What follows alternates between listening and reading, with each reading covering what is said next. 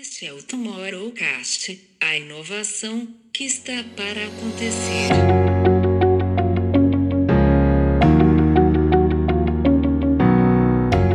Portanto, nós aquilo que estamos à procura são startups que de facto utilizem a tecnologia para alavancar o seu negócio, portanto, por definição, pelo menos do nosso ponto de vista, uma startup é uma, é uma empresa que é de base tecnológica, cujo modelo de negócio é repetível e escalável. Portanto, acaba por ser isso também alinhado com uh, os investidores que vêm ao, ao, nosso evento.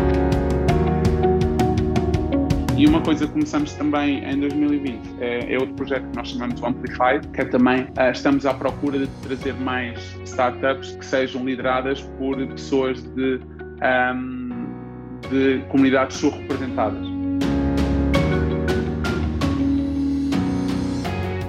Bem-vindos a mais um Tomorrowcast. Hoje, em edição especial de Insight Talks, onde a gente vai falar de um dos eventos mais queridos aqui do, do Instituto for Tomorrow, do Tomorrowcast, é, evento que a gente há alguns anos tem feito a cobertura, estando presentes, levando as nossas missões e que a gente tem um carinho imenso sobre o Web Summit e que esse ano se aponta como a volta do evento presencial. Nós já temos aqui em preparativos as, as nossas missões e hoje a gente tem o prazer de receber aqui uma das pessoas mais importantes na organização do festival, que tem o olhar para o mercado empreendedor, para a inovação, para tudo aquilo que a gente trata no dia a dia do Instituto for Tomorrow. Eu sou Camilo Barros. Eu sou Camila Tabaque. Eu sou João Batista. Eu sou Luiz Gustavo Pacete. Sejam bem-vindos a mais um Tomorrowcast. Então, hoje estamos aqui com o Ricardo Lima. Ricardo, que é o head de startups do Web Summit, que tem a missão no dia a dia ali. E eu falo que é dia a dia mesmo, porque conheço o Ricardo já há algum tempo e sei que não é só pré-festival, não é pré-Web Summit, ele tem uma agenda é, bastante é, concorrida durante o ano, com os outros eventos também da organização. A gente vai falar um pouco também de, de Rise, de Collision, de Web Summit, que traz para o dia a dia um olhar de pesquisa, de busca pelo mercado empreendedor, pelas startups que vão fazer parte do evento, um evento que chama a atenção do mercado investidor, como eu disse, e de tudo aquilo que a gente olha para os negócios do futuro, que começam então com as startups, e é disso que a gente vai falar hoje aqui no Tomorrowcast. Seja bem-vindo, Ricardo. Obrigado, Camilo. Obrigado. É, agradecer o, o convite. Um, como, como o Camilo disse, já, já, já o conheço há faz agora três anos, acho eu dois anos e meio, três anos, portanto uh, é um prazer estar aqui a falar com, convosco. Prazer é todo nosso. E Ricardo, eu acho que o Web Summit é aí o primeiro dos grandes festivais que a gente vai ter a volta presencialmente, né? E as expectativas, pelo menos do lado de cá, estão muito altas. A gente está muito ansioso para o evento. É, já é um, um, mega queridinho nosso, né? Mas com certeza depois aí de um ano e meio, dois anos praticamente sem, é, sem a gente ter um evento presencial, as expectativas nossas estão muito altas para poder retornar a, aos, grandes, aos grandes eventos. E aí a gente queria saber como é que estão as coisas do lado de vocês, quais são as expectativas, quais são os sentimentos gerais aí para essa edição. Um, acho que os sentimentos são muito parecidos aos vossos. Portanto, acho que a equipa está toda muito ansiosa por voltar uh, aos eventos físicos. Um, e, e, obviamente que é, que é, uma, é uma altura do ano em que começamos realmente a estar eh, muito, muito ocupados e muito ansiosos pelo, pelo, realmente pelo, pelo evento acontecer em Lisboa. O evento está planeado acontecer de 1 a 4 de, de novembro, uh, portanto na, na FIL com Altice Arena, portanto exatamente no mesmo sítio onde uh, organizámos o último evento físico, uh, que foi o Web Summit 2019. Uh, entretanto, obviamente com a pandemia tivemos que fazer um, aquilo que se chama na, na gíria da startup um pivot, portanto passamos a organizar eventos ao vivo para milhares de pessoas, para organizar eventos online para milhares de pessoas e também porque tínhamos a sorte de já ter uma plataforma uh, desenvolvida por nós que nos permitia realmente então uh, acolher milhares de pessoas uh, no, no, nos eventos nos eventos online. Portanto começámos com a com a Collision uh, que teria que ter acontecido em Toronto uh, em 2020, depois realizamos o Web Summit em 2020 e a Collision em 2021. Portanto, os últimos três eventos que realizamos foi por online, mas acho que um bocadinho como, como toda a gente. Portanto, eu falo com muitas startups, muitas empresas, acho que estamos todos um pouco cansados de fazer isto, portanto, falar à distância, de olhar para computadores, de estar 8, 9, 10 horas a olhar para um computador e está toda a gente muito uh, ansiosa por voltar a, a, a estarmos juntos uh, em pessoa, porque um, acho que a energia que se consegue encontrar num evento uh, físico é muito, muito, muito difícil de replicar de forma online. Portanto, é essa energia, é essa, nós chamamos aqui dentro serendipidade, portanto, é encontrarmos pessoas quase ao, ao, acaso dentro do evento e que depois essas ligações se levam para, para, para a frente. Portanto, acho que numa palavra é, é, é, é muito ansioso por voltar a termos e acolhermos em Lisboa, a nossa casa aqui na Europa, acolhemos em Lisboa milhares de pessoas, um pouco todo mundo. Ô Ricardo, nunca, nunca se falou tanto sobre a reinvenção dos eventos, né? Mesmo para quem faz, para quem é, acompanha, para quem participa. Você já disse da importância do, do presencial, do contato, da energia, né? Mas o que, que dessa, dessa experiência que vocês tiveram, até o, o, termo que você usou de pivotar, você acha que vai ficar agora? Que tipo de aprendizado que você tem? A gente está falando muito do híbrido, da conexão. O que que, o que que a necessidade de se reinventar agora na pandemia vai deixar como legado para os eventos? O, que, que, o que, que você acha que veio e vai permanecer? Uh, essa é uma ótima pergunta. Um, eu acho que nós, o nosso crescimento nos últimos anos uh, é explicado pelo facto de nós, desde muito cedo, termos identificado a tecnologia como algo que nos pode ajudar uh, a cumprir a nossa missão. Ao fim e ao cabo, a nossa missão é, é providenciar às pessoas que vêm aos nossos eventos a oportunidade de criarem ligações, um, ligações duradouras, portanto, ligações proveitosas para, para todas as partes. E foi algo que começamos a fazer desde muito cedo. Portanto, nós, uh, desde cedo, para quem já foi ao evento, sabe que nós temos uma, um aplicativo que nós desenvolvemos dentro da própria empresa, portanto já tínhamos um braço tecnológico dentro da própria empresa bastante grande, uh, mas aquilo que aconteceu com esse pivô foi que basicamente apostamos a dobrar nessa na parte tecnológica da nossa empresa. Então contratamos uh, uma, uma série de pessoas para a equipa técnica que nos tem que basicamente nos tem ajudado a, a, a fazer esta aposta na tecnologia que vai ficar para o futuro. Portanto, nós neste momento começamos a ter uh, sistemas dentro da própria empresa mais robustos que nos permitem um, organizar os eventos de uma forma mais, mais, mais eficaz, mais eficiente. Por outro lado, acho que uma das coisas que uh, esta, esta mudança entre o físico e o digital nos trouxe foi também uma perspectiva um bocadinho mais, digamos, holística da experiência que nós podemos realmente dar às pessoas que já fazem parte da nossa network. Eu dou um caso muito, muito concreto na, na equipa de startups, portanto, nós, antes de, de, de, isto tudo, portanto, antes de, tentar, de mudarmos o evento para, para, para online, olhávamos para a experiência conseguimos dar às startups numa ótica muito evento. Portanto, durante o evento, trabalhamos muito com elas para tentar garantir que elas realmente consigam atingir os seus objetivos. Com, esta, com a pandemia, aquilo que percebemos é que nós realmente podemos utilizar a nossa network mais durante o ano. Portanto, conseguimos começar a organizar eventos uh, para startups até fora do próprio, do próprio Web Summit, uh, coisas como uh, sessões com investidores ou roundtables em que, em que lançamos um tópico e, e convidamos fundadores de startups que, que, que, se podem ajudar uns aos outros. portanto, é um bocadinho o, o, expandir da experiência Web Summit um, ao longo do ano. E por último, acho que uma das coisas que também vai ficar é um bocadinho a, democratização do acesso às oportunidades do, do, do Web Summit, mais uma vez uh, apoiado na, na, tecnologia que estamos a, a, a desenvolver continuamente. Portanto, um, acho que no, no, limite é um bocadinho, é um bocadinho isso. Para quem uh, nunca foi ao, ao Web Summit, eh, que uh, parte dos nossos ouvintes também uh, não, têm, não tiveram contacto ainda com este lado das startups e do empreendedorismo, explica-nos um pouco como é que funciona esta questão dos alfas, dos betas, um, qual é que é o tempo de exposição uh, que eles têm, como é que funciona para uma startup que esteja a pensar um, participar uh, e também agora neste novo formato o, o, que é que mudou dessa, dessa presença e, e quais os benefícios também que, que, que, as startups podem ter um, agora neste novo modelo.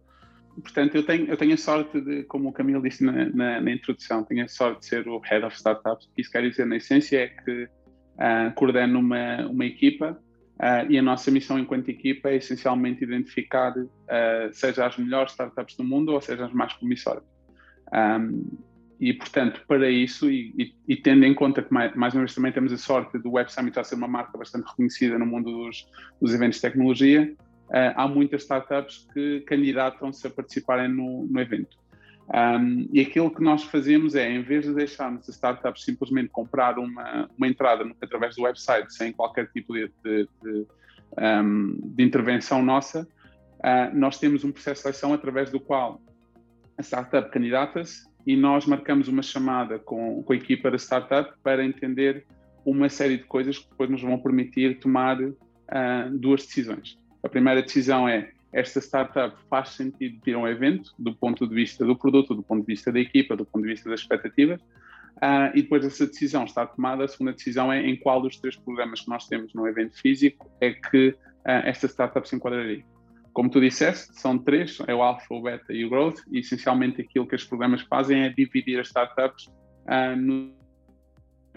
Portanto, os Alpha são, digamos, as super early stage startups, portanto, são startups que estão numa fase muito no seu percurso, portanto, um, são normalmente identificadas com equipas que estão a desenvolver um, um, um protótipo, aquilo que se chama um MVP, né, na gíria das startups, uh, ou que entraram ao mercado muito recentemente, olham para, para o nosso evento de uma forma em que lhes pode permitir eh, fazer uma validação do produto, receber feedback sobre o seu produto, começar a ter conversas iniciais com, com investidores, talvez para levantar uma série uh, pre-seed ou uma série seed.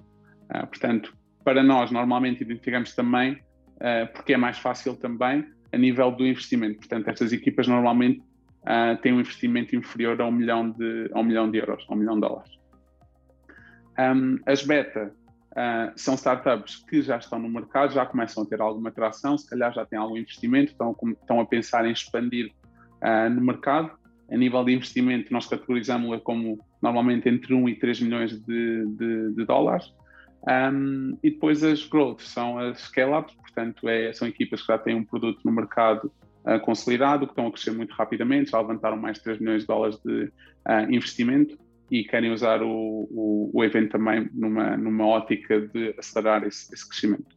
A forma como o, isto tudo funciona é startup, as startups só se podem candidatar para o programa alto e depois é durante a conversa que nós identifica, identificando se a startup uh, se enquadra dentro do beta ou do growth, aí explicamos o que é que é o, o, o programa e convidamos-las depois a se registrar no beta ou no growth, mas todas as startups candidatam no alfa. Uh, quais é são os benefícios dos programas para, para startups? Um, na sua estrutura, na sua gênese, o programa é muito similar entre os, entre, as três, entre, os, entre os três níveis. Portanto, todas as startups têm acesso a três entradas para, para, o, para o evento, portanto, podem trazer dentro do pacote até três, até três pessoas. Depois, se quiserem mais bilhetes, podem de facto comprar mais bilhetes para, para trazerem mais pessoas da equipa. Todas as startups têm uma, uma, uma banca, um espaço de exibição durante um dos dias do evento, portanto o evento são, digamos, quatro dias ou três dias e meio, portanto o primeiro dia acaba por ser o dia do, digamos, do check-in, há sempre também uma, eh, uma peça de conteúdo, mas os dias de exibição neste ano vão ser novembro, eh, dia 2 de novembro, 3 de novembro e 4 de novembro, portanto um desses dias a startup vai estar a exibir na sua, na sua, no seu espaço de exibição, esse espaço de exibição é, é tratado por nós, portanto a startup não se tem que preocupar com trazer qualquer tipo de material de grandes dimensões de, de, de marketing e depois tem acesso a uma série daquilo que nós chamamos de ativações. Portanto, uh, são, uh, digamos, atividades que nós organizamos tendo em conta os objetivos uh, que as startups costumam ter quando vêm a um evento como o Web Summit, que muitas vezes também estão alinhados com os objetivos de uma startup normal, que é aquisição de clientes, é, é investimento, é, é brand awareness, é uh, potenciais parcerias para expansão internacional, etc. Portanto, essas atividades uh, são coisas como reuniões de investidores. Nós temos uma, obviamente, atraímos um número grande de investidores internacionais que querem falar com startups. Portanto, nós organizamos reuniões entre startups e, investidores. Temos reuniões de mentoria. Uh, temos a competição de pitch, portanto, startups que tenham feito o raise de menos de 3 milhões, portanto, as startup growth não se podem candidatar a, a pitch, portanto, é alfas e betas podem se candidatar a, a, a pitch. Um, temos também um palco que se chama Startup Showcase, no qual as startups podem também se candidatar a, a serem speakers durante, durante, durante o evento. Portanto, organizamos aqui uma série de, de atividades para, para elas. A diferença entre os programas é que, por exemplo, o espaço de exibição das alfa é o espaço, o espaço de exibição um bocadinho mais pequenino, o das beta é maior que o das, das alfa e depois o da growth uh, é o maior delas todas e também está localizado numa, numa localização uh, preferencial no, no, no próprio evento.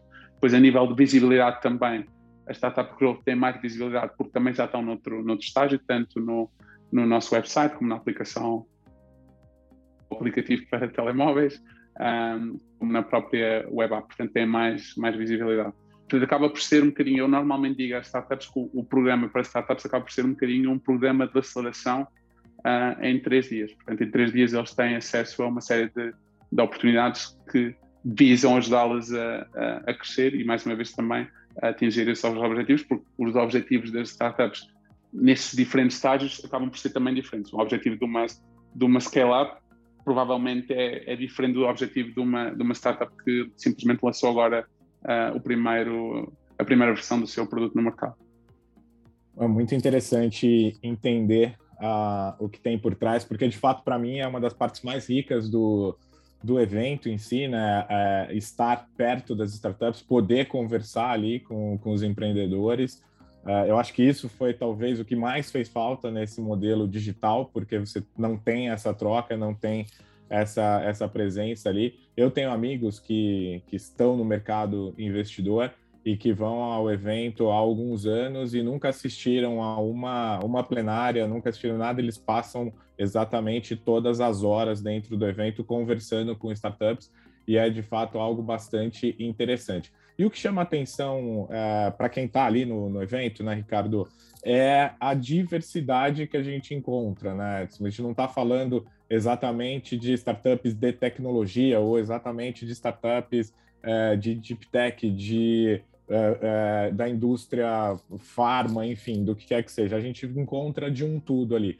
Como é que é feito esse olhar para as verticais? Tem uma busca de, vo é, de vocês na tua equipe é, sobre quais são as verticais que se olha para aquele determinado ano, para aquele determinado evento? O que, que a gente tem é, de descoberta ali, como vem apontando como algo novo que a gente possa é, esperar? Como é que é feito esse olhar em termos de verticais? Um, esse, esse, olhar é muito alinhado com o, próprio, com o próprio evento. Portanto, para quem foi ao Web Summit, sabe que uma das coisas que também diferencia o Web Summit é o facto de poder encontrar conteúdo ou startups, ou, ou, ou speakers, ou jornalistas que estão focados nas mais diversas áreas, porque basicamente nós olhamos para, para o mundo e a tecnologia acaba por tocar tudo, não é? Acaba por tocar todas as indústrias, acaba por tocar a forma como nós trabalhamos, como nós uh, como nós vivemos. E, e, e, nesse, e, desde esse ponto de vista, aquilo que nós, uh, ou que nos guia, acaba por ser também um bocadinho sermos agnósticos a nível de, da indústria. Portanto, nós aquilo que estamos à procura são startups que de facto utilizem a tecnologia para alavancar o seu negócio, portanto, por definição, pelo menos do nosso ponto de vista, uma startup é uma, é uma empresa que é de base tecnológica, cujo modelo de negócio é repetível e escalável. Portanto, acaba por ser isso também alinhado com uh, os investidores que vêm ao, ao, nosso evento. Portanto, nós não temos um foco uh, per se em indústrias em particular. Portanto, nós vamos um bocadinho também reagindo às tendências uh, de lá de fora, obviamente, uh, isso acaba por até começar a acontecer de uma forma quase orgânica. Portanto, normalmente, se, começa, se se começa a ver que há um investimento maior numa determinada indústria, aquilo que começamos a ver internamente é que começam a haver mais startups daquela indústria a se candidatarem a virem ao, ao evento mas nós, enquanto equipa, não temos necessariamente um foco por, por indústria, porque um, não, nos, não acaba por não nos fazer sentido ter esse, ter esse foco. Agora, aquilo que tem, tem acontecido dentro da própria equipa é que eu costumo dizer que na minha equipa tenho muita gente a lutar pelo, pelo futuro do mundo. Então, um, no, no ano passado, dentro da própria equipa, começou a criar-se um, um, projeto para trazer mais aquilo que nós chamamos de startups de impacto, portanto, startups uh, cujo modelo de negócio esteja alinhado com os objetivos da, da ONU para 2030. Um, e, e, isso foi um, uma, um projeto quase orgânico, uh, mas que depois começou a dar aso a, a quase um, um, movimento dentro do, do, próprio evento, e neste caso foi no evento virtual, mas também vamos querer replicar no evento, no evento físico. Um, então, dentro da minha equipa, comecei a ter pessoas a, a procurar ativamente startups de, de, de, impacto, a marcar estas conversas e a tentar perceber se fazia ou não sentido essas startups estarem no evento. Um, vimos que fazia todo o sentido estar no evento. Houve mais de 150 startups de impacto a virem ao, ao evento e depois aquilo que, que, aconteceu com base neste movimento é que então começamos também a atrair investidores que estão interessados na, nas áreas de impacto uh, jornalistas que estão interessados nesta área e empresas que querem falar e querem, se, e querem, e querem ter esse contato com esse tipo de, de startups. Portanto, mas mais uma vez, esta, estas startups de impacto não estão verticalizadas. Portanto, não há um vertical em particular uh, que diga esta startup de impacto. Uma startup de impacto pode ter um, operações nas mais diversas nas mais diversas áreas, desde a agricultura, uh, a finanças, a educação, portanto um, não, há, não há esse foco. E uma coisa que começamos também em 2020 é, é outro projeto que nós chamamos de Amplify, que é também uh, estamos à procura de trazer mais uh, startups cuja, que sejam lideradas por pessoas de, um, de comunidades subrepresentadas. Uh, portanto, seja a nível de género, seja a nível étnico, seja a nível um, de, de, de, país. Portanto, também temos agora uma, uma missão de um bocadinho na, na, ótica e na pergunta que o Luís fez há pouco de o que é que vai ficar, vai ficar é, é este, esta tentativa ativa de democratizarmos o acesso aos nossos eventos, porque para uma startup, vou dar um exemplo, como uma startup do país dos meus pais, que é Cabo Verde, vir um evento como o Web Summit, a barreira de entrada é muito mais difícil do que para uma startup que está em Portugal, para uma startup que está na Europa, para uma startup que está nos Estados Unidos, ou até no Brasil, cujos, cujos um, recursos lhes permitem realmente uh, vir a um evento como, como Web Summit, porque nós estamos a falar. Eu, na minha, mais uma vez estou, estou, a, vender, estou a tentar vender o meu peixe, mas na minha ótica, o, o, preço de entrada para uma startup num evento não é significativamente alto. Portanto, um alfa paga 995 euros pelas três entradas, um beta paga 1495 e um growth paga 3950.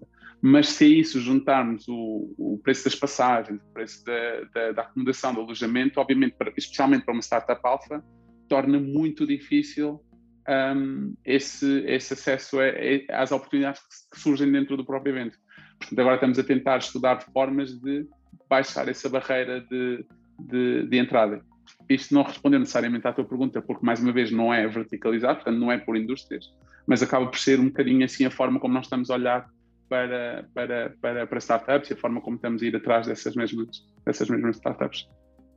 O Ricardo, só um gancho aqui sobre. Acho que antes da pandemia a gente já falava sobre impacto, a gente já, já discutia muito, mas aí depois, depois da pandemia esse assunto se intensificou. Mas ainda falando sobre acho que está claro a questão da vertical, mas falando sobre as startups de olhando para impacto, o que, que mudou para potencializar esse interesse também dos investidores? É, é, é, sobre, é sobre eles entenderam a forma de conciliar crescimento com impacto social, ambiental que seja, é porque eles estão pressionados, é porque mudou a filosofia de investimento. Quais outros elementos, além de, de, de todos os aprendizados que a gente teve com a pandemia, fazem com que o impacto esteja aqui na nossa conversa. Sim, o que está mudando na mente do investidor? O que está mudando na estrutura que traz o dinheiro para que, que isso seja um ponto importante aqui? É uma ótima pergunta e eu acho que é um bocadinho do que, tu, do que tu disseste, portanto, é um bocadinho uma mudança de paradigma na forma como nós próprios, enquanto seres humanos, estamos a olhar para o mundo e para o futuro do, do, do mundo. Portanto, estávamos a falar antes de começarmos a gravar que, que, estava a nevar de uma forma que nunca nevou no, no Brasil, ou que estão 5 graus em, em, São Paulo. Portanto, nós próprios, enquanto seres humanos, estamos a, e, e, vimos também, por exemplo, em, na Itália há uma semana, com uma, com uma chuva de granizo que destruiu não, centenas de carros, na China aquelas cheias, na, em Londres, na Alemanha, portanto, no centro da Europa também houve cheias que mataram centenas de pessoas. Portanto, a nossa própria experiência humana está-nos a levar a pensar em formas de solucionar problemas que já, já estão aqui. Portanto, acho que há 5, 10 anos, como tu disseste bem, já se falava impacto, mas acho que nós, enquanto seres humanos, olhávamos para o futuro de uma forma de isto ainda é, é lá, lá, lá, está muito longe, é, está, está, lá longe, não estamos a viver isto na, na, na, pele. Agora começamos a viver isto na pele. E uma das formas que, enquanto seres humanos, nós temos de solucionar problemas é normalmente nesta fase do, do mundo é através de startups. Portanto, é pessoas que identificam um problema e tentam utilizar tecnologia para resolver esse problema. E aquilo que tem, -se, temos vindo a ver cada vez mais é que esse tipo de startups já começam também a ser. Um, Está-me a faltar a palavra em português, mas é profitable. Portanto, porque acaba por ser esse também aquilo que lidera o pensamento do investidor, que é eu vou investir na startup X, obviamente na esperança de obter retornos positivos em 5, 10, 15, 20 anos. Um, e acho que faltava um bocadinho esta ligação entre uma startup de impacto, porque, por definição, acho que mesmo numa perspectiva de, da percepção das pessoas quando pensavam numa startup de impacto, era muitas vezes até ligado ao, ao setor não, é quase no, ONGs, é, é malta que está a fazer deployment de, de, recursos, seja tecnológicos, seja financeiros, para tentar resolver um problema, mas que não, não estão necessariamente preocupados com o retorno financeiro da, da, da, da startup. Nesta fase, começa-se a ver muitas startups que começam a ter um retorno uh, financeiro um, bastante interessante para investidores.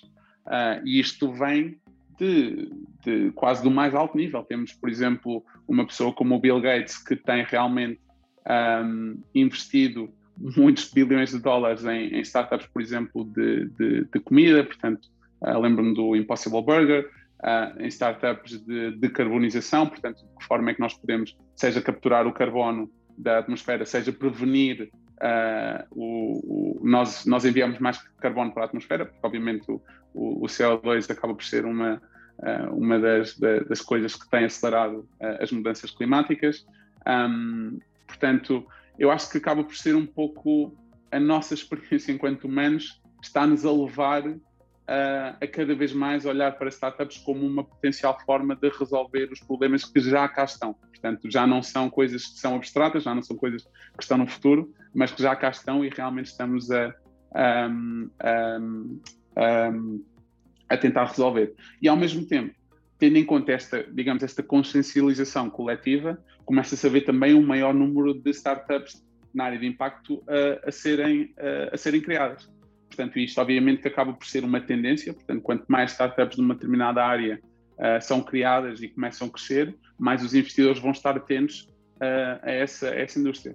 Um, acaba por acontecer com fintech, continua a ser se calhar uma das, das, uma das áreas, uma das indústrias onde mais dinheiro uh, é investido, mas acaba por ser um bocadinho é, é, é, por fases, é por tendências, é fintech, houve também deep tech, portanto inteligência artificial, realidade virtual, etc e agora começa-se a ver esta, esta, esta atenção para uh, startups de impacto. Portanto, acaba por ser um bocadinho responder, os investidores acabam também por responder ao, ao próprio mercado.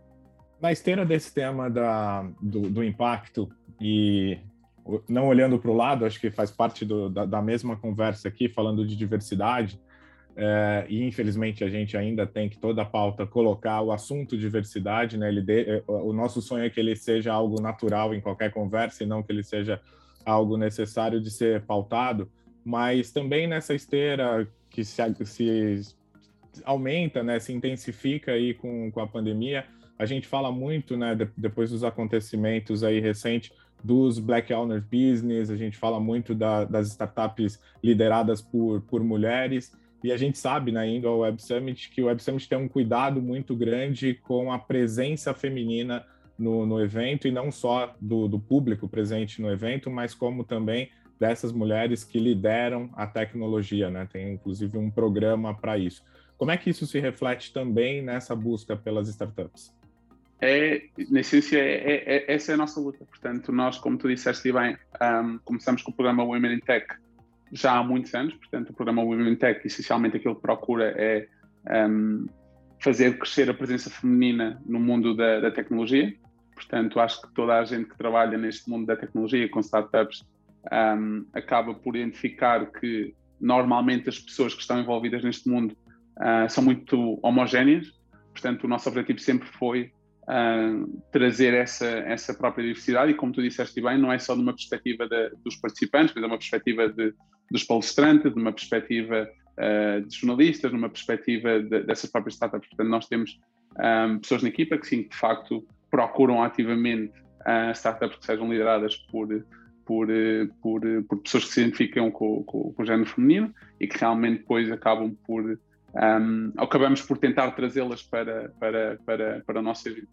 Um, portanto, há uma preocupação ativa, portanto, há um foco ativo de, da nossa equipa em procurar realmente um, encontrar e, e, não só encontrar, mas falar com, com startups que, que sejam lideradas por, por, por negra, por, por mulheres, por, pela comunidade LGBTQ. Portanto, é um bocadinho tentarmos um, encontrar essas pessoas. E depois é tentarmos também perceber o que é que nós, enquanto, enquanto equipa, enquanto empresa, podemos fazer para. Porque isto não, é, isto não é necessariamente resolver o problema, não é? O problema vem de trás. Portanto, é de que forma é que nós realmente podemos uh, utilizar a nossa network para resolver o, o, problema que vem de trás, que vem desde, desde, desde crianças. Eu próprio sou, acho que sou um exemplo disso. Eu, um, no próprio ecossistema português, olho, olho à minha volta e não consigo identificar pessoas que se pareçam, uh, que se pareçam comigo. Portanto, eu acho que consigo contar com os dedos das duas mãos realmente founders ou, ou pessoas que estejam a trabalhar em grandes empresas tecnológicas aqui em Portugal um, que se pareçam comigo. Portanto, é tentarmos perceber de que forma é que a nossa, a nossa network nos pode ajudar a resolver um problema que vem de trás, que é um problema quase de educação. Uh, e aquilo que o Web Summit também procura fazer é dar pontos de referência, não é? Portanto, uh, uma criança, quando olha para os, os, seus ídolos, imaginando que eu sou uma criança e, e, até gosto de computadores, se eu olhar e ver que o, o, há um speaker no Web Summit ou uma startup no Web Summit está a fazer algo muito interessante e que se parece comigo, eu começo a achar que é, é, é, é possível eu chegar lá também. Portanto, é um bocadinho dar esses pontos de referência. Portanto, o West Summit acaba por ser, acaba por ser também isto, acaba por ser tentarmos dar pontos de referência naquilo que de melhor se faz na tecnologia, mas trazer as melhores pessoas um, para dar esses pontos de referência a, a, pessoas cada vez mais diferentes para podermos então ter um aumento de, destas pessoas um, nesta, nesta indústria, chamando a tecnologia uh, como uma indústria, uh, portanto, aumentar o número de pessoas que trabalham nessa indústria que uh, sejam mais diferentes umas das outras possível, porque também acaba por ser a diversidade traz, traz esse um, traz esse, esse valor acrescentado, não é? Porque uma diversidade de opiniões, regra geral, um, uh, melhora o, o, resultado final. Deixa eu só, só adicionar um comentário aqui sobre diversidade e, e falando da realidade do Brasil. O Brasil está tá na casa de 20 unicórnios, né, das empresas avaliadas em mais de um bilhão de dólares, e nós temos entre esses 20 quase 20 unicórnios, somente uma startup que tem um co-founder que é, que é negro. E, isso expressa muito, e aí o ponto do, do Ricardo é super interessante, porque é, é uma discussão sobre, não é só sobre o capital financeiro, é um capital social dessas pessoas, né? É, imagina, o Brasil, com toda essa amplitude geográfica e cultural, nós temos um, um cofundador que é negro, né, que é da Madeira Madeira. Então aqui é uma discussão importante porque, de novo, é sobre capital financeiro, mas é sobre capital social é o acesso que essas pessoas têm ao ecossistema, às rodas de conversa, aos networks. Então, esse é um ponto importante. É interessante, Ricardo, como que é um ponto que ele extrapola a, a fronteira, né? Ele é uma discussão para vocês e é uma discussão para nós aqui também. Eu acho sensacional essa, essa conversa aí, e eu vou. Vocês estão falando, e eu já estou me vendo ali nas, no, no, meu comportamento dentro do, do evento, e é muito isso, né? Essa questão de como é que a gente se inspira, né? Como é que a gente olha é, não só um negócio ali que está que, querendo nascer, querendo encontrar é, seu espaço no mercado e que fala, puta, eu posso também ter a minha oportunidade, eu posso também buscar esse lado da, da inspiração. Ele é muito, muito interessante, muito intrigante também. É, uma coisa que acho que talvez é, os nossos ouvintes não tenham isso tanto em mente, né, que não estejam tão envolvidos no mercado de startups, é que a gente está falando aqui delas, mas a gente é, esquece que na sua grande maioria, né, daquelas presentes no evento ou daquelas que a gente acompanha, é, não vão existir daqui a um ano, daqui dois anos, daqui dez anos, né? A gente está falando ali, eu não sei se eu estou ainda correto nesse número, mas é um número que eu trago desde o Hub, é, de 10% desse mercado é o que de fato uh, vai, vai existir, e ainda considerando que boa parte delas vão pivotar, vão mudar os seus modelos de negócio e vão encontrar é, caminhos ali. Ricardo, só para efeito de curiosidade, assim, das que passaram pelo Web Summit, que tiveram palco no Web Summit, não só no palco do Web Summit, mas que tiveram é, toda essa estrutura do, do Web Summit, quem que a gente pode destacar? É, eu conheço algumas, mas queria ouvir da, da tua voz aí, quem a gente pode destacar que passou pelo Web Summit e hoje está aí para ser essa inspiração? Nós, só para vos dar um contexto a nível do volume que estamos a falar, nós no, no Web Summit um, em 2000 e, 2019, portanto, o último Web Summit físico que tivemos, tivemos 2.167 startups a, a, participar, a, participar, no programa.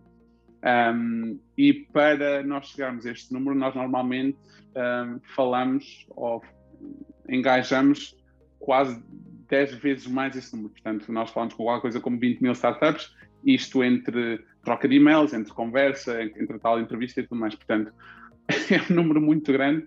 Nós já tivemos a sorte de termos praticamente os grandes, digamos agora os grandes unicórnios, a Uber, lembro-me perfeitamente, do, não me lembro perfeitamente porque eu não estava na empresa na altura, mas a Uber em, 2000, em 2011, o Travis Kalanick foi ao, esta é uma história que nós costumamos contar porque é uma história interessante, portanto, e também acaba por, por exemplificar ou cristalizar muito a, a digamos, a missão de, do evento. Portanto, o Travis Kalanick veio em 2011 uh, ao evento em, em Dublin e, e, nós, para quem também veio, veio, já veio ao evento, ou também para quem não veio ao evento, uma das partes mais interessantes, eu pessoalmente não tenho essa experiência porque eu normalmente estou ali a andar de um lado para o outro, mas uma das partes mais interessantes do, do Web Summit acaba por ser aquilo que nós chamamos o Night Summit. Portanto, o Night Summit Uh, são, são, é um evento após o evento, portanto o evento começa, corre normalmente entre as 9 e as 5 e meia, e depois a partir das 5 e meia uh, nós basicamente temos uma área na cidade de Lisboa em que os, os, os atendidos podem ir, portanto os participantes podem ir, e têm bares e pronto,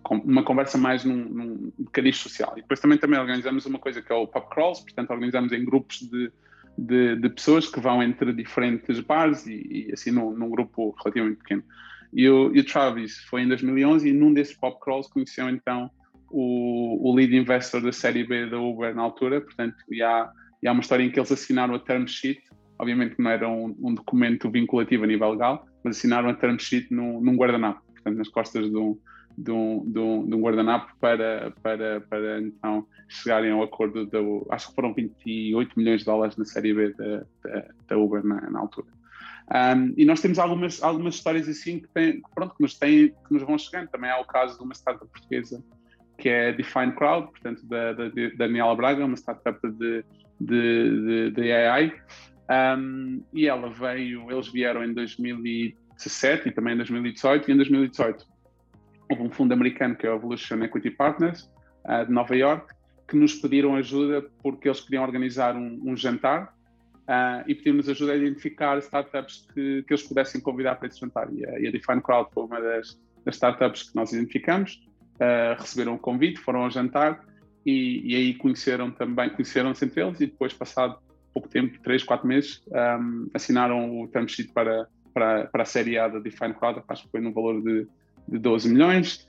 Uh, temos uma startup portuguesa também, que é Dream Shaper, que é basicamente uma plataforma que permite a, a, a pessoas jovens ou dar-lhes ferramentas para transformar ideias em planos de negócio uh, e que também está no Brasil, portanto eles vinham ao, vieram ao Summit também com a ideia de tentar encontrar parceiros para irem para, para, para o Brasil e foi também, conheceram o investidor no Web Summit 2018 e depois no Web Summit 2019, uh, ah, até foi no próprio Web Summit, lembro-me de andar a correr de um lado para o outro uh, à procura de jornalistas para cobrirem a, o anúncio. Também anunciaram a, a ronda CID, acho que foi também qualquer coisa como entre 1 e 3 milhões de, de dólares para fazerem a expansão para, para, para o Brasil.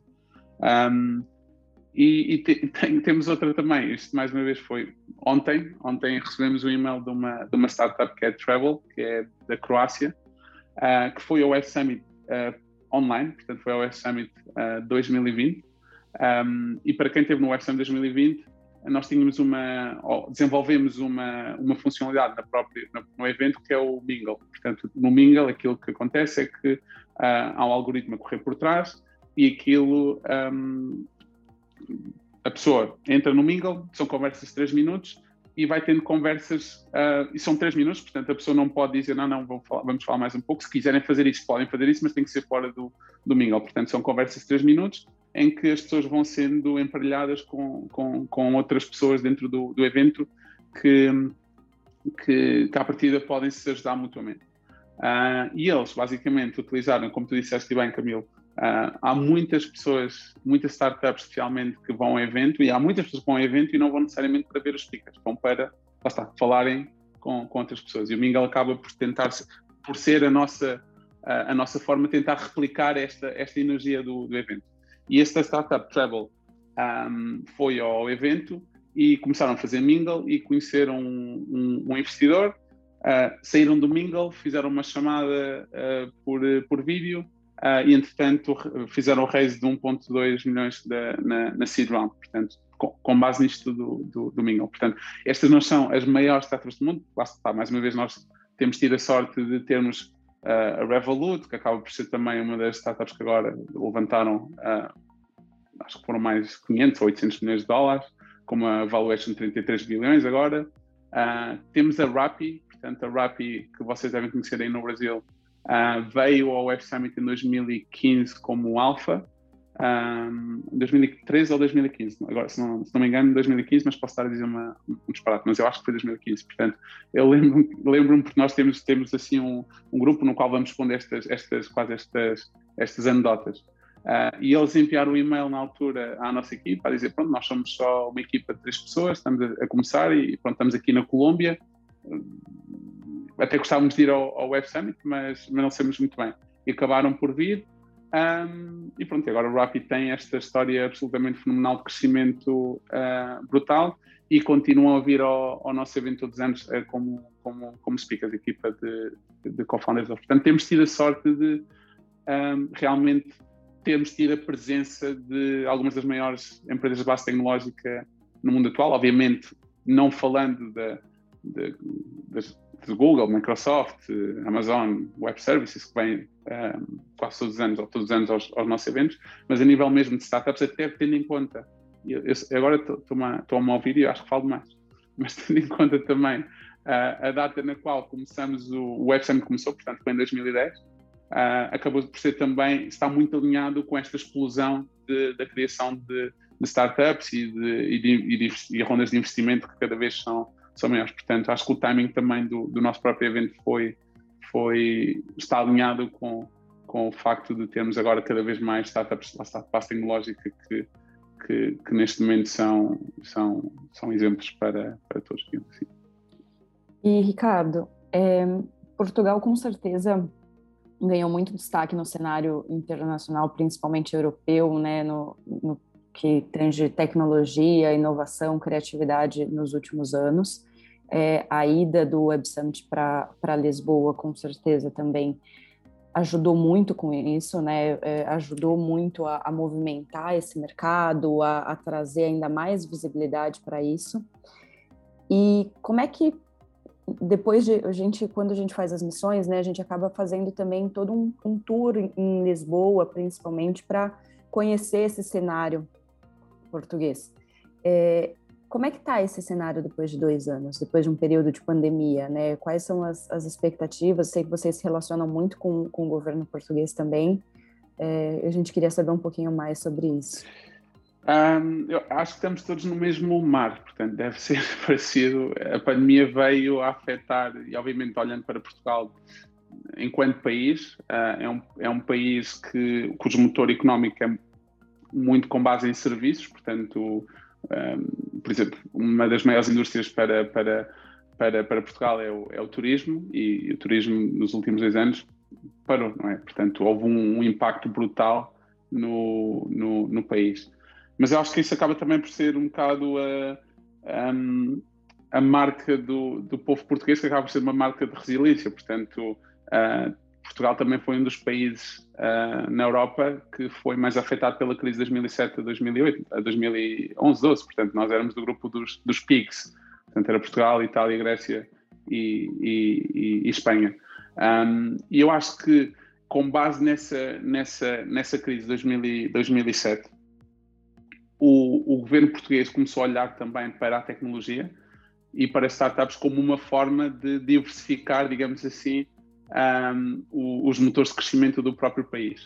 Uh, e acho que isso tem feito com que, agora, dois anos depois da, da pandemia começar, que hajam bases para realmente segurar muitas das startups um, que, que, foram criadas uh, nos últimos anos. Portanto, acho que sim, um, há, tem sido muito difícil para muitas equipas e para muitas startups uh, navegar estas, estas águas, mas eu acho que com, todo, com tudo aquilo que tinha sido feito para trás, com, todo, com todas as iniciativas do, do próprio governo, com, mais uma vez, o Web Summit não veio criar nada, o Web Summit veio dar visibilidade àquilo que estava a ser feito e veio atrair pessoas e empresas um, que começaram a olhar para Portugal como um polo tecnológico, portanto temos grandes empresas como a Mercedes-Benz I.O., como, como a, a Farfetch, como a, a, Booking, que abriram centros de, de, de desenvolvimento tecnológico uh, em Portugal, que também têm vindo a fazer com que o ecossistema seja mais maduro. Portanto, e como o ecossistema é mais maduro, tem outro tipo de ferramentas que nos está a permitir, com dificuldade, mas nos está a permitir continuar a, a ver casos de, de, de, crescimento. Temos o caso da Sword Health, que é uma startup de, de fisioterapia, que levantou agora a ronda Série A de 85 milhões de dólares, que era uma,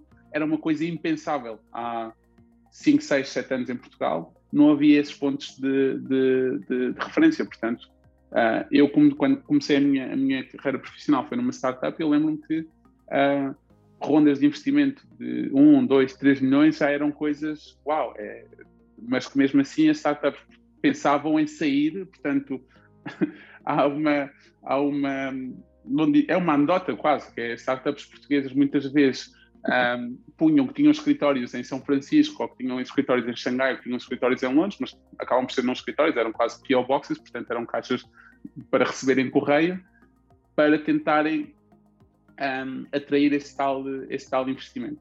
Um, porque achávamos que não era possível uma startup com DNA português, com base em Portugal, a ter acesso a esse tipo de, de, de ferramentas, esse tipo de investimento, esse tipo de capital. Nesta fase. Começa-se a ver que não, que não é preciso ir de Portugal, portanto Portugal é um país que, mais uma vez, com dificuldade, sim, mas que dá as oportunidades para startups realmente, realmente crescerem. Portanto, mesmo no meio de, desta crise, que é, acaba por ser uma, uma crise, e acho que também não podemos deixar de, de pensar que isto da, da, tecnologia também acaba por ser uma bolha, portanto, há muita gente em Portugal e não só que tem passado muitas dificuldades, seja a nível humano, portanto, há muita gente que, que, que faleceu, como a nível económico, portanto, há muitas empresas que fecharam por não ter capacidade para, para crescer, mas acaba por ser um bocadinho isso também, a tecnologia dá ferramentas à, às pessoas para expandir, portanto, para terem mais oportunidades de, numa crise deste calibre, um, continuarem a, a, a, crescer. Portanto, numa palavra, mais uma vez estendi-me um bocadinho em demasia, mas numa palavra acho que o ecossistema está mais maduro uh, e tem mais, mais ferramentas para realmente tentarmos, uh, da forma que melhor conseguirmos, uh, de sair, sair em frente.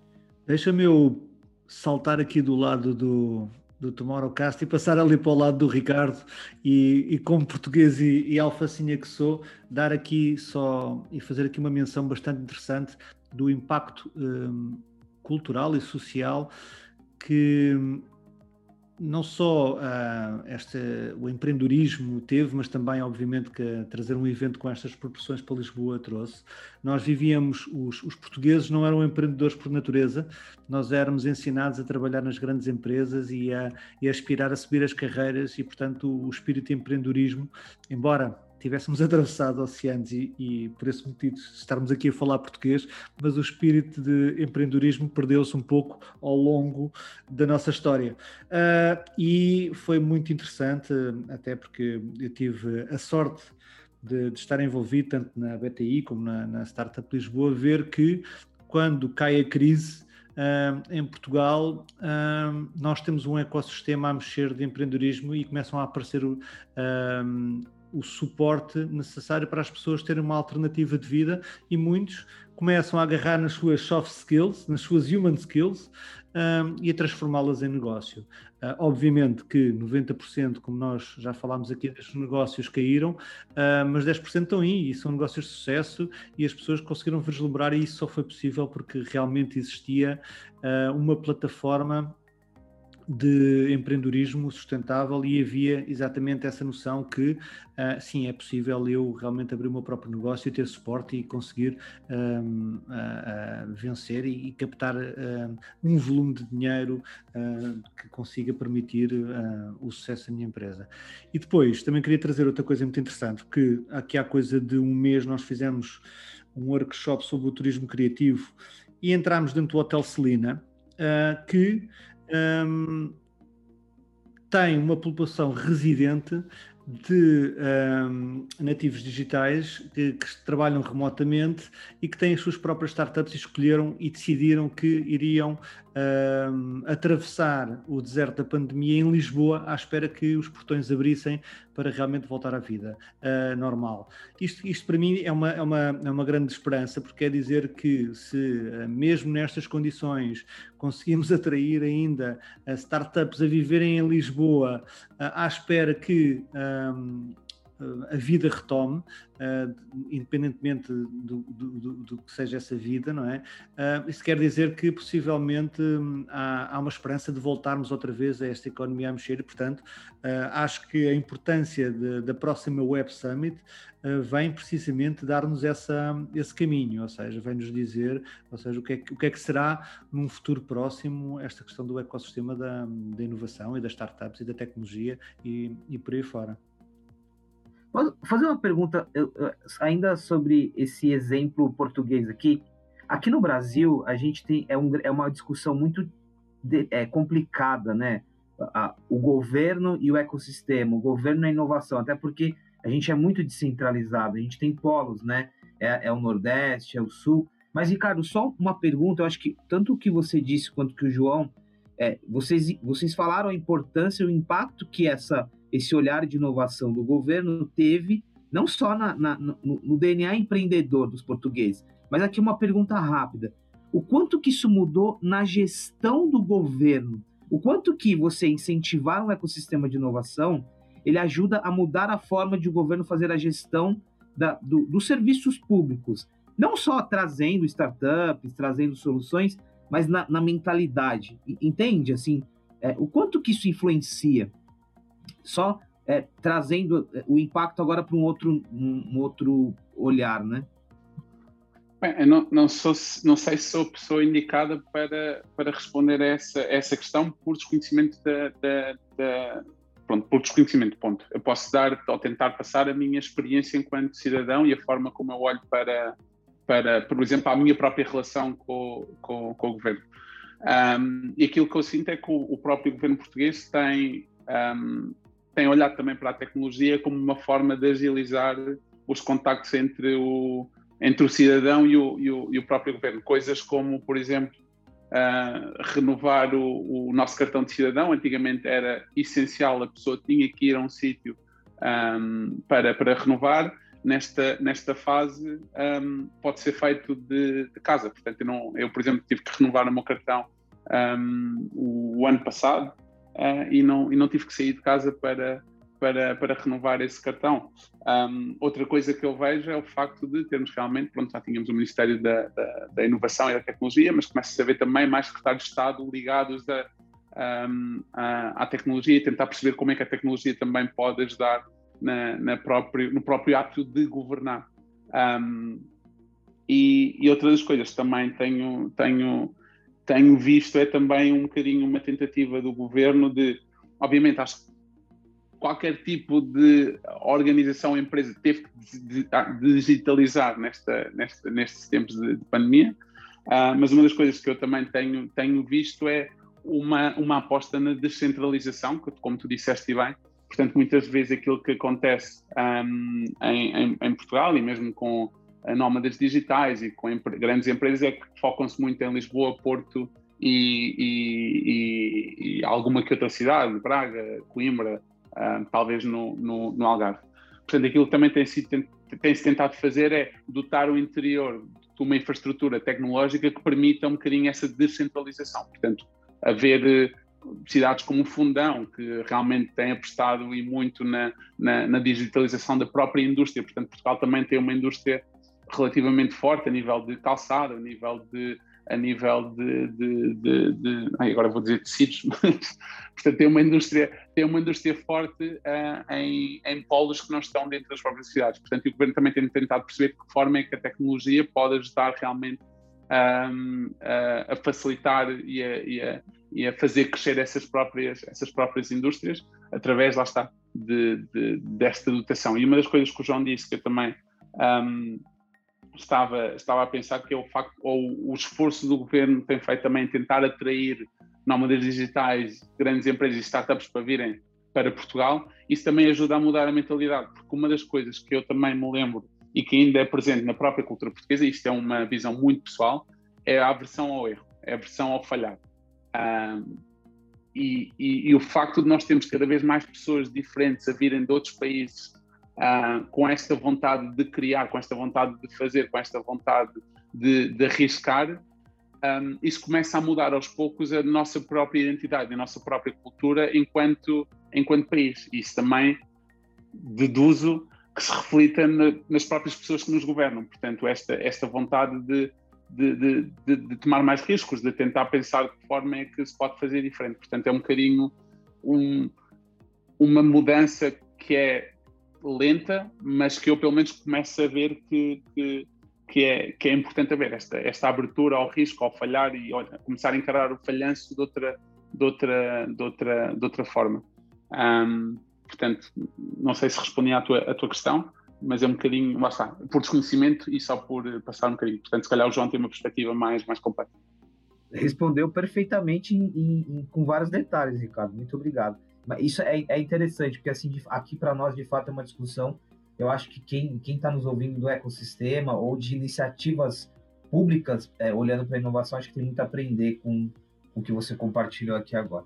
Eu acho que eu acho que sem dúvida isso é um ponto muito importante. Assim, eu tenho acompanhado bastante, né, o, o ecossistema português. Uh, eu vivi em Portugal antes desse desse boom por conta de, de Rock in Rio. Depois venho acompanhando ali. Eu acho que se a gente puder datar quando é de fato essa é, essa virada de, de chave, tudo vem com a crise de 2011, né? Eu acho que foi ali que Portugal se reinventou através da inovação, se reinventou através do mercado empreendedor e encontrou essa possibilidade, mas pegando o gancho dessa pergunta do, do Pacete, da resposta do, do, Ricardo, isso muito aconteceu por conta dos instrumentos, não só os instrumentos de governo e as possibilidades de incentivo, mas tudo aquilo que se criou ao entorno disso, né? Organizações como Startup Lisboa, como Startup Braga, como Startup Porto, como é, o Made of Lisboa e, enfim, as privadas que, que apareceram ali. E a gente vê hoje o mercado brasileiro, inclusive, buscando internacionalização a partir de Portugal, a partir dessa porta de entrada, a partir dessa oportunidade que o Web Summit tem sido também, né, como talvez ah, o, o, fato mais relevante nesse processo de internacionalização e uma porta de entrada aí super atraente da gente ver uh, esse volume gigantesco de startups que a cada ano buscam um evento para ter a oportunidade de entrar no mercado europeu e no mercado que eu costumo dizer, e nós somos aqui né, no, no Instituto, nós somos uma startup portuguesa com, com uma perna também aqui no Brasil, tendo esse, tendo esse olhar de que a gente é de fato um, um, país que tem um tamanho de protótipo ideal, a gente consegue testar absolutamente tudo e funcionar, tem todo um ecossistema em volta ali, a hora que a gente fala, inclusive das UDSs, né, a gente consegue olhar para quase todas as causas ali e ter oportunidade de, de testar, de, de olhar para aquilo ali, e é uma, um país que está olhando para a internacionalização o tempo todo, desde a educação ali dos jovens até é, quando esse cara se torna um executivo de uma dessas grandes empresas que o, que o Ricardo comentou. E aí, já falando demais aqui, mas entrando numa pergunta para o Ricardo, é, como é que tem sido esse olhar, então, do, da tua equipe, Ricardo, para as startups brasileiras, né? são centenas e aí acho que chegando a casa aí de milhares é, ou mais é, de empresas, de startups brasileiras presentes já no, no evento. E como é que tem sido feito essa busca, esse olhar por aqui também? A nível de startups brasileiras, por acaso temos vindo, como tu disseste, e, e, vou falar do programa de startups, porque pode haver muitas startups que eu não vou incluir na, na minha resposta, porque podem vir com aquilo que nós chamamos de General Attendee, portanto, que é uma, que é, um, digamos, uma entrada para o evento que não está dentro do programa de startups. Portanto, acho que isso é uma. Até me deixas mais uma, se me deixas vender o meu peixe mais uma vez, um, para uma startup, a melhor forma de estar presente no evento, para uma startup de cariz tecnológica que tenha um produto que eles próprios estão a levar para o mercado, a melhor forma de estar no evento é, sem dúvida, o programa de startups, mesmo que venha só um founder. Porquê? Porque o programa de startups, essencialmente, aquilo que procura fazer é dar forma à experiência do, do, da startup ou do founder. Portanto, é pô-lo em contato com investidores, pô-lo em contato com mentores, participar em, em, em, em networking sessions, em masterclasses, etc. Portanto, e, aquilo, e falando do programa de startups, temos vindo um, um crescimento de, de, startups brasileiras presentes no evento ano após ano. Portanto, uh, tinha aqui os números que estava à procura antes de falar convosco, só para ter um, um exemplo. Portanto, em 2016 tivemos 24, em 2017 tivemos 70, em 2019, em 2018 tivemos 80 e em 2019 tivemos 150. Portanto, tem vindo a haver um, quase um crescimento exponencial de, de, de, de startups brasileiras um, no evento e muito, muito disso acaba por ser também um trabalho que organizações como, como, como a vossa fazem, não é? Portanto, essas missões um, de, de, de, pessoas que vêm do Brasil para, e aproveitam o Web Summit para basicamente conhecerem um ecossistema português. Portanto, como tu disseste bem, acho que o Web Summit acaba por tornar-se uma, um, um, bom pretexto para depois as pessoas criarem um, um, roteiro pelo, pelo, pelo, pelo ecossistema português para realmente depois, do ponto de vista de uma startup, começar a entender, como, mais uma vez, como disseste bem, de que forma é que eu posso utilizar Portugal como uma porta de entrada para o mercado uh, europeu. Portanto, uh, quem é que são as organizações, quem é que são as pessoas quem é que me pode ajudar a fazer essa, uh, ou pelo menos entender de que forma é que eu tenho que adaptar o meu modelo de negócio para o mercado um, um, europeu. Portanto, nós temos um, tido a sorte de muitas destas startups virem ter connosco porque ouviram, porque conheceram alguém que esteve em Lisboa e que, que, lhes falou do ecossistema português e que lhes falou do evento e que, e que, e que, e que querem vir ao evento por isso. Uh, mas também temos pessoas dentro da equipa, portanto, que falam português e que estão atentas a, a, ao ecossistema brasileiro para realmente tentar identificar startups que façam sentido também um, vir, vir ao evento. Portanto, é um bocadinho uh, nós respondermos à própria procura que temos tido a sorte de ter no, no Brasil, mas também nós estamos atentos, porque o Brasil acaba por ser um dos maiores polos também de inovação, se olha, olhando para um país como um todo, portanto, a economia brasileira é a oitava economia uh, mundial. Uh, também uma das coisas, o, o, o fundo da, da, da, SoftBank, o SoftVision Fund, uh, investiu muito dinheiro também no, no, no Brasil. Na, portanto, o facto de o ecossistema brasileiro estar em constante crescimento também acaba por ser uma uma das formas que nós também temos de, de ir a, tentar nos aproximar do, do ecossistema, do ecossistema uh, brasileiro. Mas, obviamente, isso também tem sempre a ver com, está, com as necessidades um, da, das startups brasileiras. Nem, to, nem está, uma, uma das diferenças entre uma startup portuguesa e uma startup brasileira é que a startup brasileira, como tu disseste, tem um mercado de potencialmente 200, mais de 200 milhões de pessoas no, no seu país uma startup portuguesa, Portugal tem 10 milhões de habitantes, portanto, uma startup portuguesa, se quer crescer, se quer ter ambições, imediatamente tem que pensar em expandir. Portanto, é, é imediato. É, eu quero, tenho uma startup de tecnologia, tenho que expandir, tenho que seguir. E há muitas startups brasileiras que ainda não têm essa necessidade, portanto, que conseguem crescer e muito dentro do próprio país e que ainda, se calhar, não olham para o mercado internacional numa perspectiva de uma necessidade e, muita, e um dos grandes valores do, do Web Summit enquanto evento é, é esta expansão internacional. Portanto, é, este, é trazer o mundo da tecnologia para um único sítio. Um, portanto, acaba por ser um bocadinho isso também que eu vejo em algumas conversas que tenho com algumas startups verdadeiras é sim, gosto do evento e tenho algum interesse, mas não é necessariamente uma, uma necessidade porque neste momento estou focado nas minhas operações aqui no Brasil e a crescer aqui no Brasil. E depois, num, num futuro próximo, aí sim, já estou a pensar, um, e falando no SM, também se fala na Collision, em no Canadá, portanto, olhar para o mercado norte-americano, ou fala-se numa Rise na, na Ásia, olhar para o mercado, para o mercado asiático. Ô, Ricardo, bem, bem rapidinho, a última, última pergunta minha, pra, só é, para eu estou fazendo essa pergunta com um sorriso no rosto pelo, pelas discussões que ela provoca, né? até por, por um interesse muito pessoal. A gente já falou de Portugal, a gente já falou do Brasil, a gente falou do mundo. É, o próprio o próprio Summit sempre trouxe a questão da exploração espacial, as conversas sobre exploração espacial. A gente está vivendo isso, né? Agora com com Richard, com Bezos. É, é só uma pergunta muito muito rápida. É, o quanto que essa discussão do turismo espacial reflete um pouco no, no, no dia a dia de você? O quanto que ela vem para a vida real das startups? Tem, tem muita solução, assim, tem muita influência desse momento que a gente está vivendo ou não necessariamente? Ainda ontem uma startup que trabalhou com a SpaceX e que trabalha com a. Agora me vai-me faltar o nome, mas uma startup que trabalha com a European Space Association, com a ESA, uh, confirmou presença no, no, no evento. Portanto, é, é, só uma, uma curiosidade com base na, na, tua pergunta. Mas a nível desta conversa, do, do ah, eu acho toda esta, esta questão do, do, turismo espacial e da missão, por exemplo, do SpaceX de pôr uma colónia no, em, em, Marte, salvo erro, é Marte que tu tens atrás de ti no teu background, não sei, posso estar completamente enganado, mas pronto, parece um planeta vermelho, vou dizer que é, que é Marte.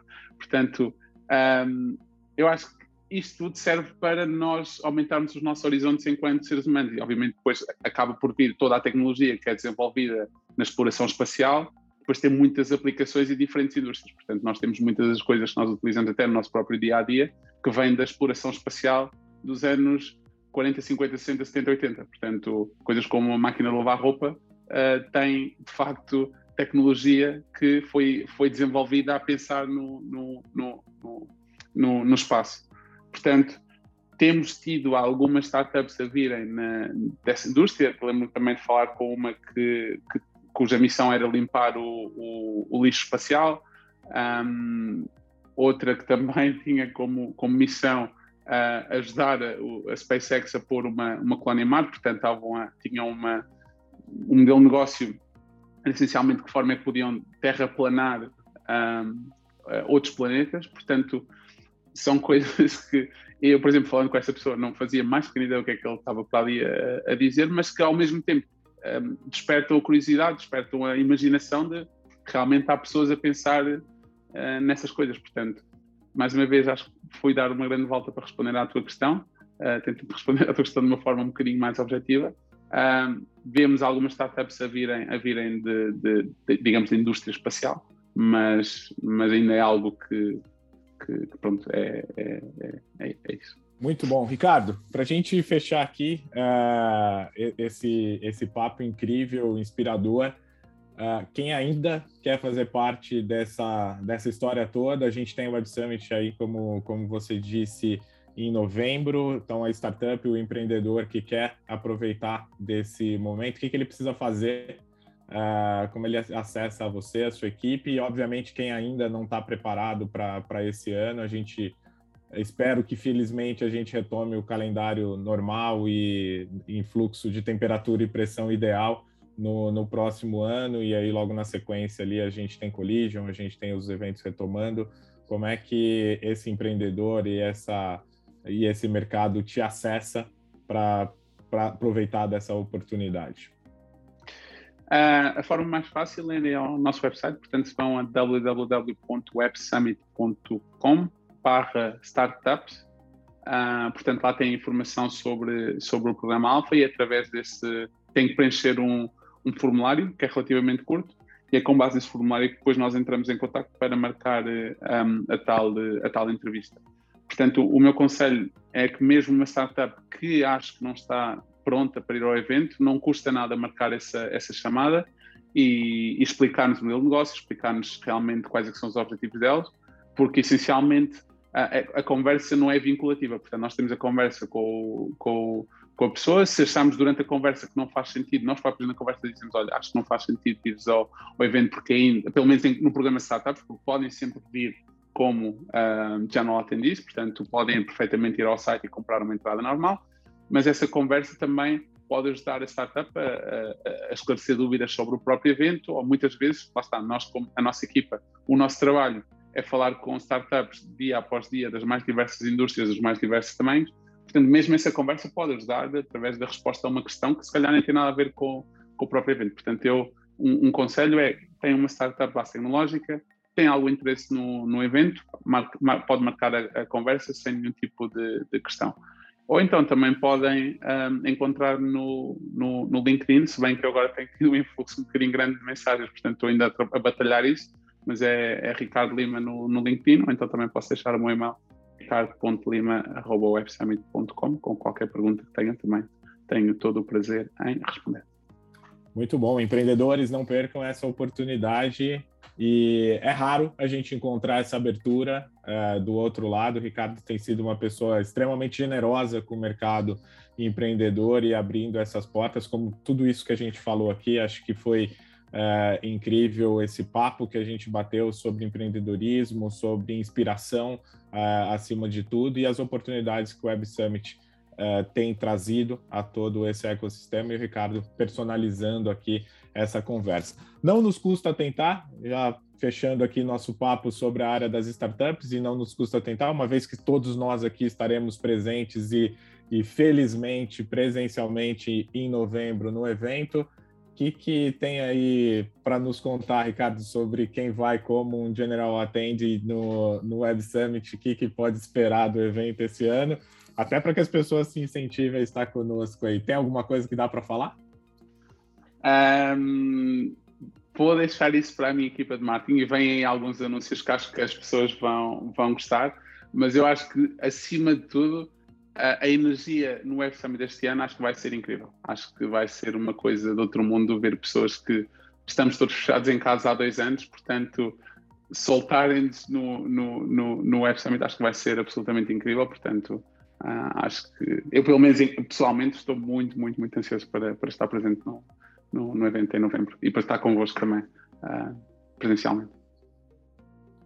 Todos nós, eu concordo contigo. Acho que a maior, maior atração do evento esse ano vão ser as pessoas, é a gente poder fazer networking, poder se encontrar novamente e assim espero nos encontrarmos em, em novembro, né? Só reforçando aqui, o Instituto uh, tem liderado aí já há algum tempo as missões, né? Desde a primeira edição em Lisboa, a gente tem levado grupos de executivos, de criativos, de designers, de redes de inovação para vivenciar o evento. Como a Camila comentou, uh, a gente foca ali na semana do evento, mas a gente aproveita toda a semana para conhecer e fazer uma imersão dentro do, do ecossistema português e entender na prática como é que isso tem acontecido, como é que tem visto esse fomento. Então, visitando as grandes empresas que o, que o Ricardo comentou, é, falando com os empreendedores ali. Então, é uma semana